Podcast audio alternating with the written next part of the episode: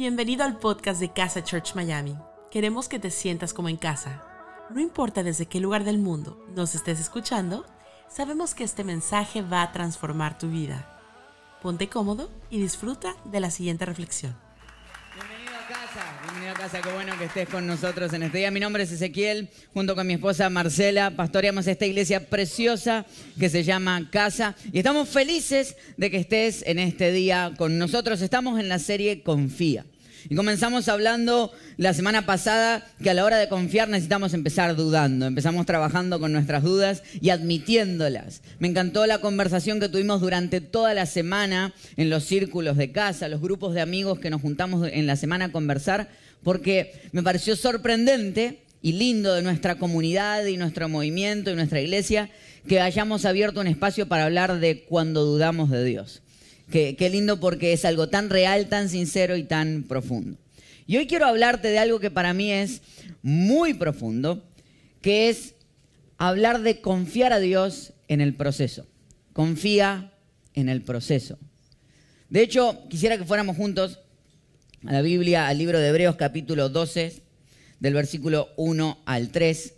El libro de Hebreos, eh, no los los teólogos más profesionales no están de acuerdo ni saben todavía quién lo escribió, pero quien haya sido, ella era seguramente increíble.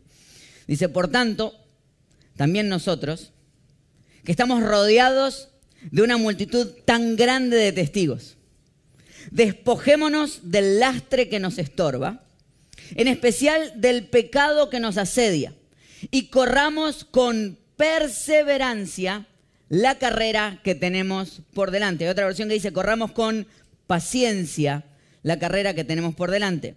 Fijemos la mirada en Jesús, el iniciador y perfeccionador de nuestra fe, quien por el gozo que le esperaba, soportó la cruz, menospreciando la vergüenza que ella significaba, y ahora está sentado a la derecha del trono de Dios. Así pues, Consideren aquel que perseveró frente a tanta oposición por parte de los pecadores para que no se cansen ni pierdan el ánimo.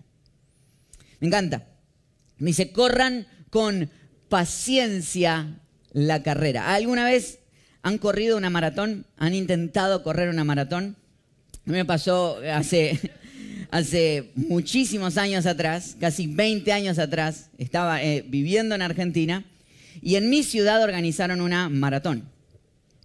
Entonces dijeron, todos los quieren inscribirse, entonces yo me inscribí en esa maratón, la primera maratón de mi vida. Yo dije, esto, esto va a ser increíble, yo acá voy a demostrar mis dotes eh, deportísticos. Entonces me inscribí en la maratón, recuerdo que llegué ese día bien nerd como soy yo, con pantalones verdes, una camisa que era roja, azul y amarilla. Rojo, azul, amarillo y verde, todo eso en un solo ser humano. Eh, entonces estaba ahí en esa maratón y recuerdo que estaba yo preparado, tranquilo, como diciendo, bueno, no sabía mucho qué hacer, pero de repente veo a los profesionales al lado mío y obviamente los profesionales estaban, viste, preparando y estirando. Entonces digo, bueno, buenísimo, hay que hacer esto, ok, perfecto. Entonces empiezo y claro, los profesionales todos con su ropa pegada al cuerpo y el numerito, ¿no? Yo ni numerito tenía. Entonces, empiezan, dice, empieza el maratón, 3, 2, 1, y yo salgo corriendo como que me corriera un perro, así como diciendo, acá salgo, y a las dos cuadras estaba primero. Pero era como diciendo, toda esta gente, toda esta gente que en realidad se preparó durante tantos años, yo en realidad comiendo todo lo que quiero comer, fíjense cómo voy primero. Esta es la preparación necesaria, claro. Duró dos cuadras el estar primero porque automáticamente llego a la tercera, empiezo a desfallecer. Y miro que los que estaban corriendo la maratón en realidad no habían salido corriendo, sino que salieron a este ritmo. Y a ese mismo ritmo me pasaron.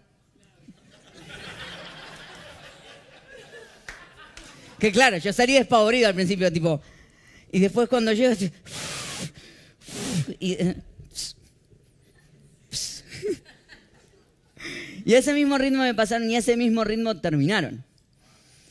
Claro, lo que nunca había entendido, que una maratón no es una carrera de 100 metros. La carrera de 100 metros tenés que dar la vida, pero en la maratón tenés que administrar tu energía para poder llegar hasta el final. Y lo que muchos de nosotros no hemos entendido es que la vida no es una carrera de 100 metros, sino una gran maratón en la que tenemos que administrar nuestra energía para poder llegar hasta el final. Hay muchos que le han confiado a Dios en un proceso específico, porque confiar en el proceso, el proceso es tratar de ir de A a B, es mejorar. Hay procesos que decidimos entrar y hay procesos que la vida misma nos mete para llevarnos de A a B. Hay un propósito real. Después del proceso serás una mejor persona, sí o sí. Pero la pregunta es, en el proceso, ¿qué ha de suceder? Porque si estás corriendo despavorido tratando de pasar ese proceso para llegar al otro lado, seguramente sufras a la mitad y desfallezcas mientras estás tratando de correr cuando en realidad necesito administrar mi energía. Por eso quiero hablar de tres cosas que están en este pasaje, tres conceptos que quiero que veamos juntos, tres palabras que te las quiero decir desde ya. La primera es paciencia, la segunda es propósito y la tercera es perseverancia. Paciencia, propósito, perseverancia. Tres cosas que puedes hacer en el proceso. Porque no hay nada que puedas hacer por el resultado, pero hay cosas que puedes hacer en el proceso. Paciencia, perseverancia y propósito. Y lo primero que quiero hablarte es de la paciencia. Dice, por tanto, también nosotros, que estamos rodeados de una multitud tan grande de testigos, despojémonos del lastre que nos estorba, en especial del pecado que nos asedia, y corramos con perseverancia la carrera que tenemos por delante. Otros dicen con paciencia. Corramos con paciencia. La primera clave que quiero hablarte es que en el proceso necesitas tener paciencia. Escribamos en el chat ahí paciencia, ven conmigo, paciencia. La paciencia no es esta cuestión de cuando alguien está al lado y vos estás esperando y estás tipo... Eso no es paciencia. Estás esperando, no querés gritarle al otro está adelante, pero estás tratando de desesperadamente decirle al otro, ok, ok, ok, ok. Eso no es paciencia. La paciencia está ligada automáticamente a la actitud que vas a tener durante el tiempo del proceso. ¿Cuál va a ser tu actitud a la hora de enfrentar y afrontar esa situación? Estaba hablando esta semana con, con un amigo que ha pasado un proceso de y está pasando un proceso de ansiedad y de ataques de pánico. Y, me, encantó ver algo. Me encantó ver lo que semana tras semana él está con paciencia caminando el proceso de entender por qué vive las cosas que vive. Y se toma el tiempo con paciencia de preguntarse que cuando algo le da miedo sabe ir para atrás, que cuando algo no le está funcionando sabe detenerse. ¿Cuántos de nosotros cuando estamos ante una situación nos empujamos a querer superarla cuando en realidad necesitamos sentirla? Hablaba con alguien esta semana y me dice, ¿cómo se acompaña a alguien a través del luto? ¿Cómo lo ayudo a superar la muerte de un hijo? Le digo, eso no se supera, se aprende a convivir con ello. Ahora, mi tarea como amigo de al lado no es apurarlo, sino ayudarle a tener paciencia en el proceso que está atravesando. Si tuviéramos paciencia en los procesos, si entendiéramos de que algo este proceso está haciendo en nuestra vida, pudiéramos entonces caminar más lento como mi amigo que dijo yo estoy hoy aprendiendo, hoy estoy un poquito mejor que ayer. Porque la motivación no debe ser estar perfectos, la motivación debe ser mejorar. Y sabes que cuando caminas con paciencia, lo que te pasa es que empiezas a caminar lento por la vida y cuando caminas lento te das cuenta que vas avanzando en tus procesos y vas encontrando personas que están empezando el mismo proceso que tú ya llevas un par de años caminando. Ayer se sumaron unas amigas al mismo gimnasio al que estamos yendo con Marce. Y las vi y me dio este orgullo de decir, bien, alguien más principiante que yo en esto. Entonces dije, voy a demostrarles cómo yo conozco cómo se mueve todo esto. Y el ejercicio de ayer fue tan destructivo que yo decía, tengo que demostrar, tengo que demostrar, y moría en el intento. Pero hay algo que me, me, causó mucha gracia y es que a mitad de uno de los ejercicios, a una de estas chicas las vi totalmente perdida en dónde tenía que ir. Y vi esos ojitos de perdición y yo digo, yo sé lo que estás viviendo. yo he estado ahí. Entonces me acerqué y le dije, este es el paso que tienes que dar después. ¿Te das cuenta que cuando, y yo no estoy, no soy un experto del gimnasio, yo sé que ustedes no se dieron cuenta hasta ahora, hasta el momento, pero no es que tengo, empiece a decir, no, este tipo sabe lo que está haciendo. No, no tengo ni idea. Pero tengo por lo menos dos meses más de idea que el que está recién entrando. Pero como camino con paciencia y dejé de apurarme en mi proceso, puedo ayudar a aquellos que están empezando en el proceso. Y tal vez te pase como a mi amigo, que en el proceso de ansiedad, él sabe cuando alguien más está experimentando ansiedad y ataques de pánico. Y él me dice, ¿sabes qué? Yo los miro a los ojos y sé lo que están viviendo. Y se acerca a ellos y les dice, yo sé el brillo que has perdido en tus ojos, pero tranquilo que va a mejorar. Y hay veces que ni siquiera necesitas haber llegado al punto más alto en el proceso para inspirar a otros. Simplemente necesitas estar un poquito más adelante. Me causa gracia que la entrenadora ayer le pregunta a mis amigas, ¿y ustedes por qué se inscribieron? Y ambas dijeron, por él. Nunca en la vida me imaginé ser un, motivo de inspiración para que la gente haga ejercicio, ¿no? El ícono del deporte. O sea, son cosas que nunca me imaginé. Pero claro, la gente sabe y tiene súper claro que no sos perfecto. Y hay veces que en los procesos no nos tenemos paciencia y queremos ya ser perfectos para poder inspirar a mis hijos, para poder inspirar a mis amigos. Y la realidad es que no hay cosa más preciosa que cuando empiezas un proceso lo caminas con paciencia y eso ya inspira a otros. Por eso dice esta persona que escribe en Hebreos, dice ella, caminen con paciencia, corran con paciencia esto, corran con paciencia. Hay un espacio en el que necesitan seguir avanzando. Pero no se queda ahí, porque no es simplemente la paciencia, sino que dice, fijemos la mirada en Jesús el iniciador y perfeccionador de nuestra fe, quien por el gozo que le esperaba soportó la cruz. ¿Vieron lo que dice? Dice que soportó la cruz por el gozo que le esperaba. El proceso si alguien te dice, ay, no, yo disfruto el proceso, me encanta, como cuando yo voy al gimnasio y decir, ay, me encanta ese ejercicio. No me, no me encanta ese ejercicio. Detesto cada minuto de mi vida mientras estoy ahí. Es decir, ¿por qué me comí eso? ¿Por qué me lo comí? Voy 36 años para atrás y estoy desde allá. ¿Por qué en el año 1998 no frené? Y, y me... Ahora, ¿qué es lo que me motiva? El después. La puerta de salida no, no, ay, disfrutó la cruz. No disfrutó la cruz. Jesús sabía a qué venía. Jesús sabía que lo que estaba haciendo iba a enojar a mucha gente y lo iban a crucificar, pero él iba a soportar la cruz por lo que venía después. Es paciencia y es propósito. Un amigo me enseñó una vez y me dijo, cuando sabes tu propósito, no te importan los resultados del momento. Y es así. Cuando yo estoy claro, si Jesús evaluaba su vida como un fracaso por haber pasado por la cruz, porque estaba evaluando solamente el momento que estaba viviendo, entonces debe haber dicho esto es un fracaso. Pero entendía que su propósito estaba después de la cruz y que la cruz era parte del propósito para poder llegar a prepararse a lo que iba a vivir después. Esta semana, una amiga de casa, que se llama Lola, empezó a, ya hace semanas que está entrenando y la conocimos y me dice, yo soy peleadora de artes marciales combinadas, MMA, básicamente se mete en una jaula y se agarra golpes con personas.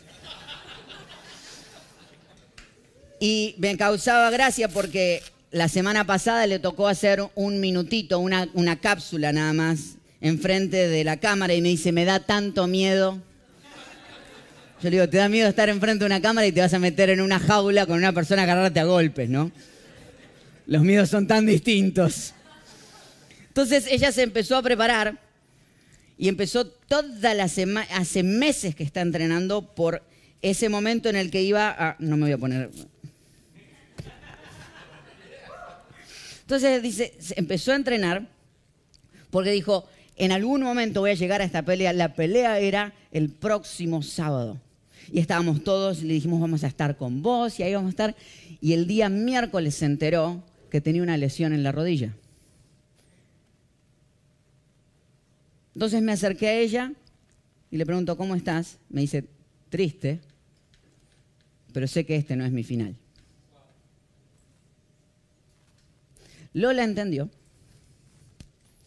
que el propósito establece que hay una diferencia entre un punto y una línea.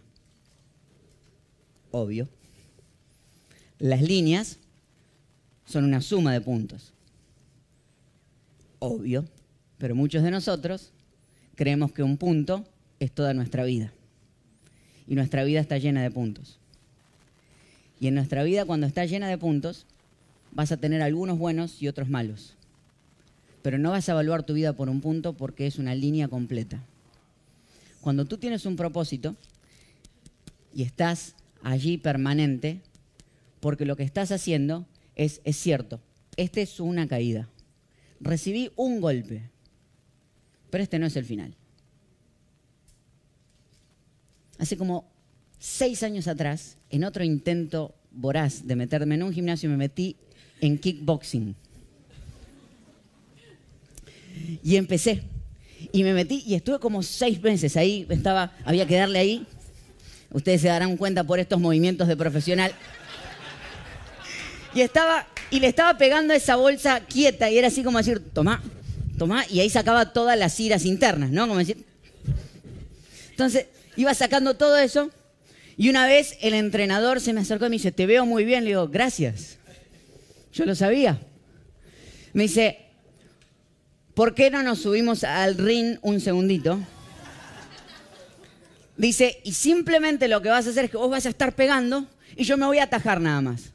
Me dice, quiero que pruebes lo que, cómo es el momento de estar en el ring. Te va a encantar, me dijo dale. Pido cuando estás, decir, sí, es ahora. Entonces me subió al ring y él dice, bueno, bueno, le pegá. Entonces yo empecé a pegar y el tipo atajaba todos los golpes. Entonces pegaba, pegaba. Y de repente, mientras yo estaba pegando, la persona me hizo, ¡puf! y me pegó acá. Pero lo peor es que fue un golpe humillante, porque no fue con violencia, fue tipo, Entonces, digo, ok, ok, ok, está bien, Entonces, digo, está bien. Pensé que no me ibas a pegar, pero está bien, fue, fue, una muestra. Entonces empiezo y sigo, y sigo pegando, y, ya, y me hace. Y me pega dos, una en cada lado. ¿Ves? Puf, puf. Ya era personal el tema. ¿ves?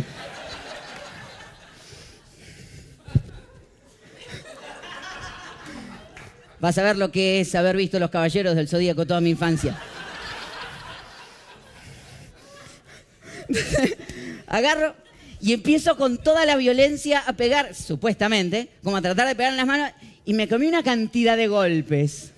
Pero suave, eran pac, pac, pac, pac, pac. Y en un momento hago así, y se me cae un pedacito de diente. ¿Viste cómo decir? Ese es el momento donde dije, ¿qué hago yo acá? Si yo soy pastor, ¿qué hago metido en un ring de boxeo?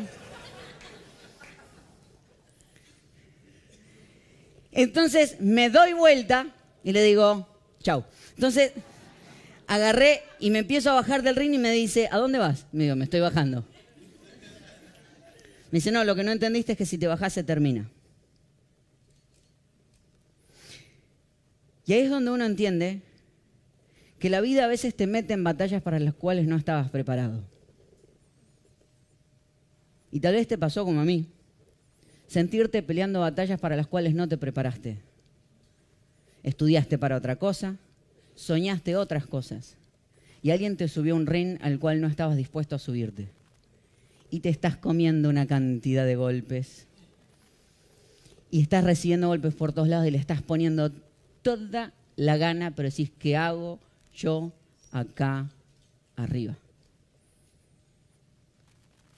lo único que vengo a decirte es que no te bajes del ring. Porque si te bajas,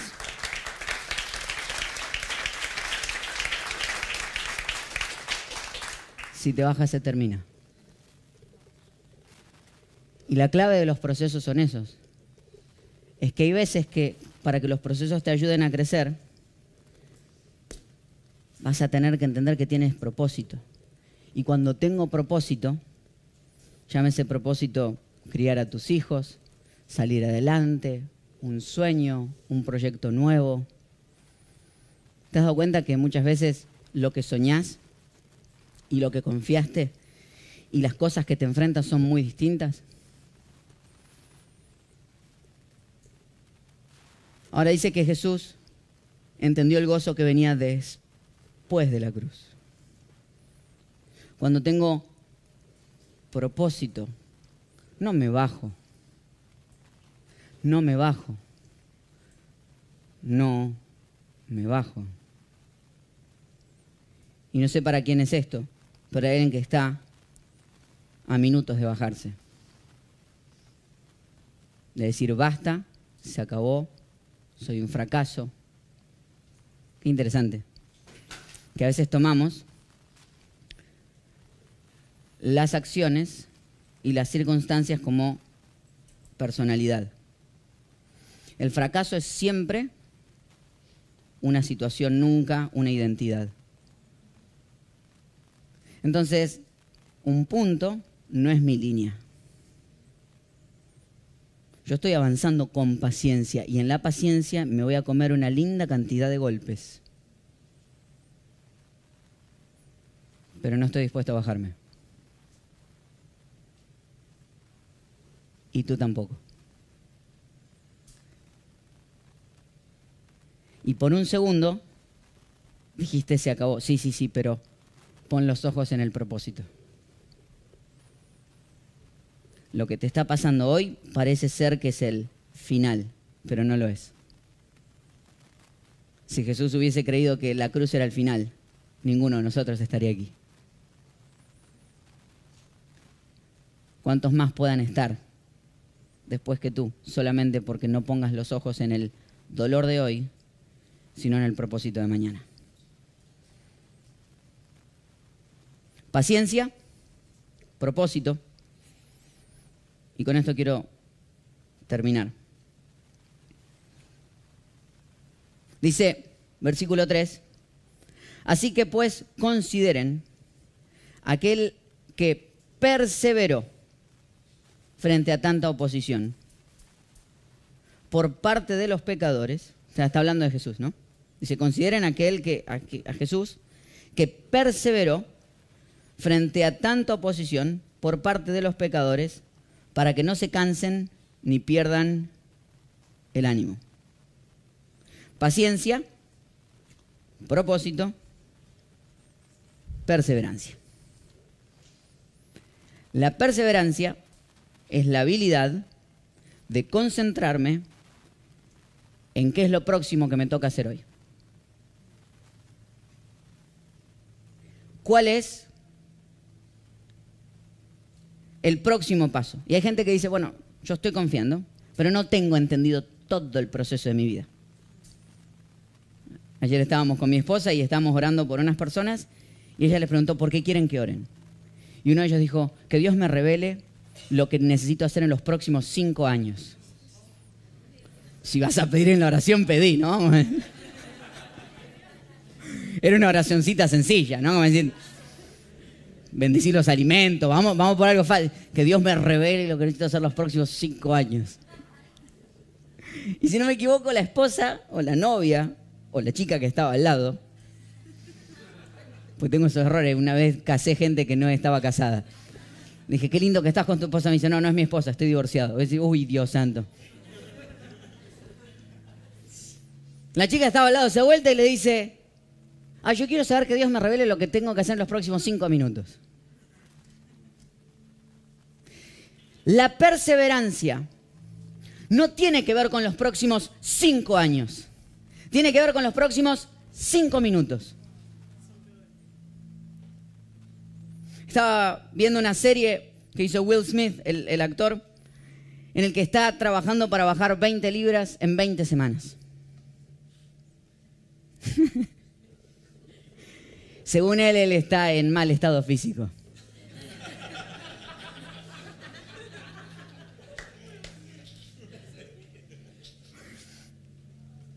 Lo voy a dejar ahí. Y él contaba que su papá, cuando era chico, lo puso a construir una pared. A él y a su hermano. Le dijo, necesito que construyan una pared frente al negocio de casa. Y le dijo, cada vez que vengan van a poner un ladrillo.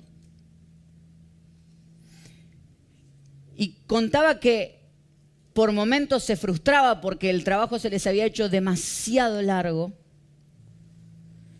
porque necesitaban construir una pared. Y el papá venía y les decía, no, no, no, no, no. Tu tarea hoy no es construir una pared, es poner un ladrillo. Y asegurarte que el ladrillo que estás poniendo es el mejor ladrillo existente sobre la faz de la tierra. Que nadie ha puesto un ladrillo como tú. Tu tarea no es construir una pared, es poner un ladrillo. Y él entendió que poner un ladrillo significaba que cuando tenía ganas venía y ponía un ladrillo. Y cuando no tenía ganas porque la semana había sido un desastre y las cosas no habían salido como él soñaba, él venía y ponía un ladrillo.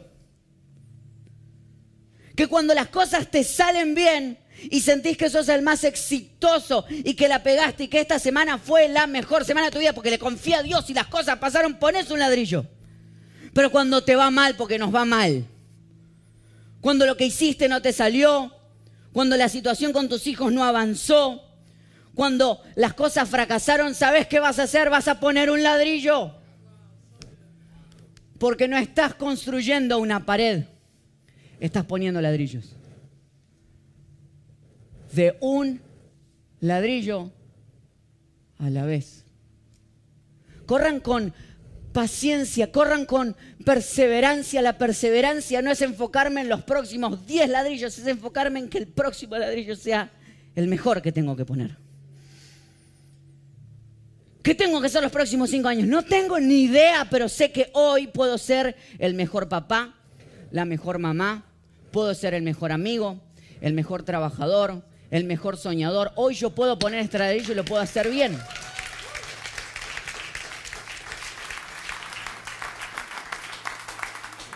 Pero no es la idea construir una pared, no sé, no lo sé. Estás construyendo una pared pero tal vez la pared que estás construyendo no la termines. ¿Cómo que no la termines? Si no la termino, soy un fracasado. El libro de Hebreos está escrito de una manera tan preciosa.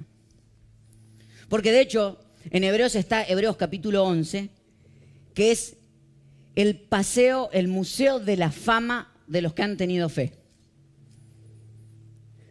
¿Viste cuando entras al museo y te dicen, este hizo esto, y aquel hizo aquello, y aquel hizo esto? Y, en, Hebreos capítulo 11, si querés algún día lo agarrás y lo lees completo y empieza uno por uno, todos los que tuvieron fe. y los empieza a nombrar, los empieza a nombrar, los empieza a nombrar, los empieza a nombrar. Y empieza a nombrar la fe que tuvieron. Entonces estos tipos son los más espirituales, porque mira la fe que tuvieron. Pero fíjate lo que dice Hebreos capítulo 11, versículo 28. Mira cómo cierra el hall de la fama. El versículo 11, capítulo 11, versículo 39, perdón. Dice, aunque todos obtuvieron un testimonio favorable mediante la fe, ninguno de ellos vio el cumplimiento de la promesa.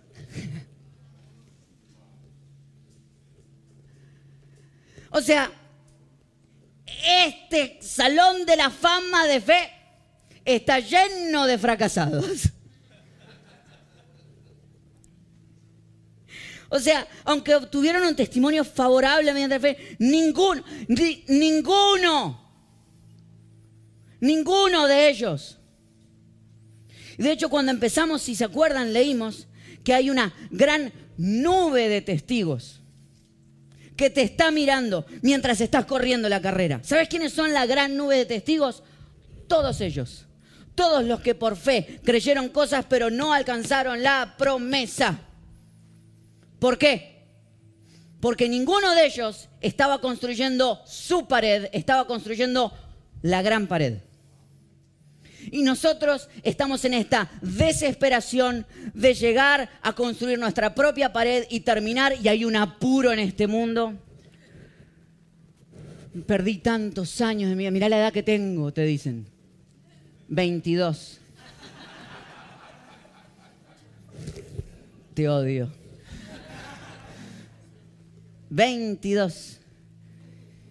Y me van a hacer estudiar dos años más.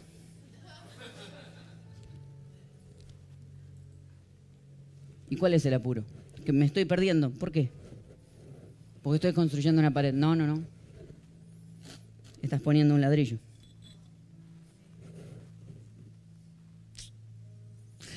Tal vez la fe y el proceso sea confiar simplemente en eso, en el proceso. Anthony Gaudí diseñó la Sagrada Familia, una de las catedrales más impactantes que vas a ver en tu vida, y la diseñó, y al día de hoy todavía no está terminada. Gaudí se murió hace rato. Y cuando le miraron el proyecto le dijeron, pero señor Gaudí, usted es consciente que lo que acaba de diseñar no lo va a poder terminar en su vida entera. Y él dijo, mi jefe no tiene apuro.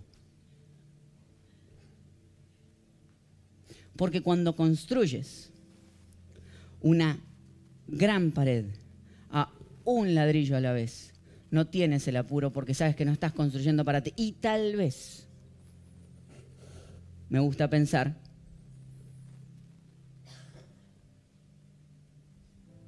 que hay veces que nunca salgamos del proceso. ¿A, qué te referís? Bueno, que hay veces que los sueños que tenés y los procesos que estás viviendo, tal vez no los superes. Pero significa entonces que fracasé? No sé. Me tocó conversar con una familia amiga que tiene un hijo con autismo. Y yo les pregunté, ¿cómo se trabaja con un niño que a menos medio milagro nunca se va a sanar. Porque estamos tan atados a pensar en los propósitos y en el fracaso y en el objetivo. ¿Cómo trabajas con un niño? Me dice, un día a la vez. Porque cuando me sonríe y se concentra un segundo en mí, yo sonrío pero no se sanó. No, no, Ezequiel me dice, no necesito que se sane. Estoy disfrutando el ladrillo que acabo de poner. Entonces sos un fracasado. No, no, no. Puse el ladrillo como el mejor ladrillo que tenía por delante. ¿Y entonces quiénes son los espirituales? ¿Los que ganan? No. Los espirituales son los que se esfuerzan. Y tal vez podamos aprender hoy que no hay nada más espiritual que el esfuerzo. Y tal vez mi amigo, mi amiga, nunca salgas del proceso. Tal vez la oración por el milagro que estás haciendo nunca llegue. Tal vez el sueño que estás construyendo sea demasiado grande. Pero si pones el próximo ladrillo con convicción, yo te aseguro que entrarás en el hall de la fama de aquellos que han tenido fe.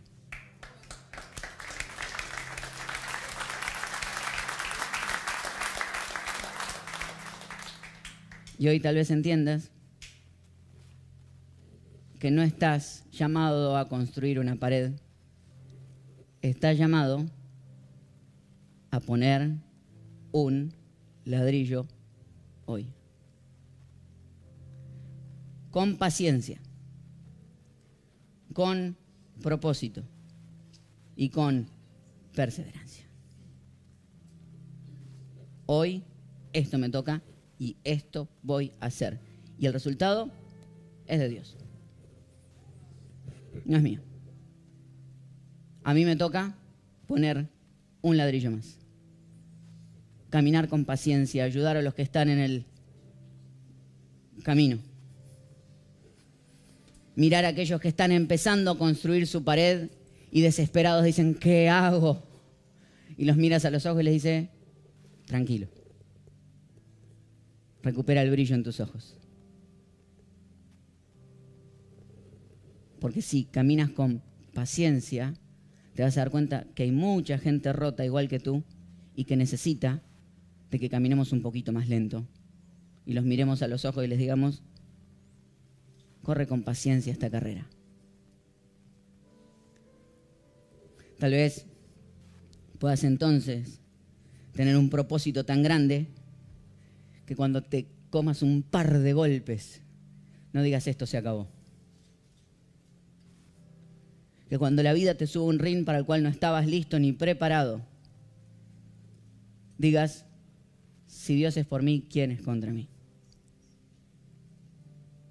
Y tal vez hoy puedas perseverar, ser libre de los resultados, entender que no hay nada más espiritual que el esfuerzo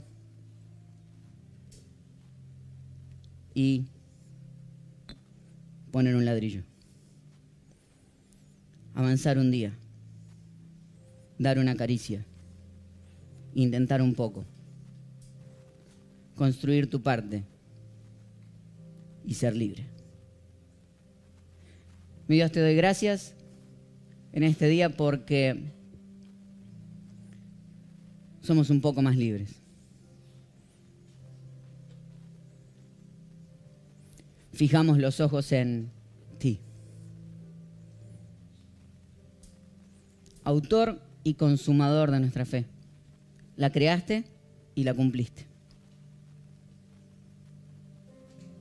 y nos invitas a ser parte de esta gran nube de testigos. Mi Dios, que, que esta semana, cuando nos estamos apurando y desesperación por pasar el proceso, algo interno nos diga, frena y ve un poco más lento.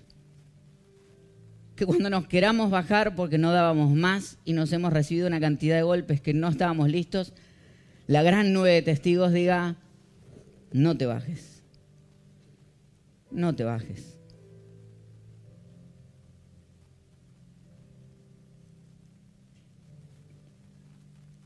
Hanos libre, mi Dios, del mañana y presos del presente.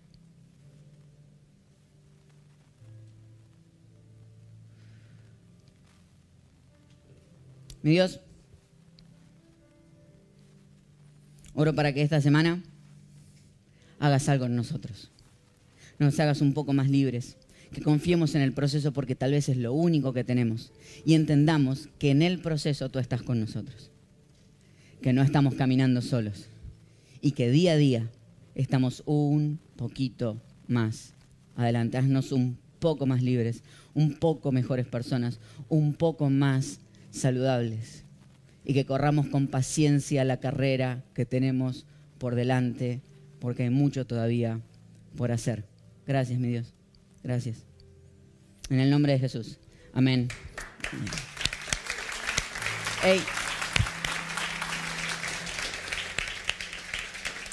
Confía, confía. Permítete dudar. Confía en el proceso. Confía. Y esa es mi invitación a ti, a que tal vez hoy por primera vez le puedas confiar un poco a Dios a que si nunca lo hiciste, hoy tal vez le puedas abrir tu corazón a Jesús. Cuando nosotros creemos en el Jesús que creemos, creemos en este Jesús. En aquel que nos toma donde estamos y nos avanza de a poquito. Y no sé cuál sea el proceso que tengas que vivir, pero es mucho más difícil vivirlo solo. Y para vivirlo con alguien necesitas tener una relación con Jesús. ¿Escuchaste la palabra correcta? Relación. La idea aquí no es invitarte a un cambio de religión, quédate con la religión que quieras.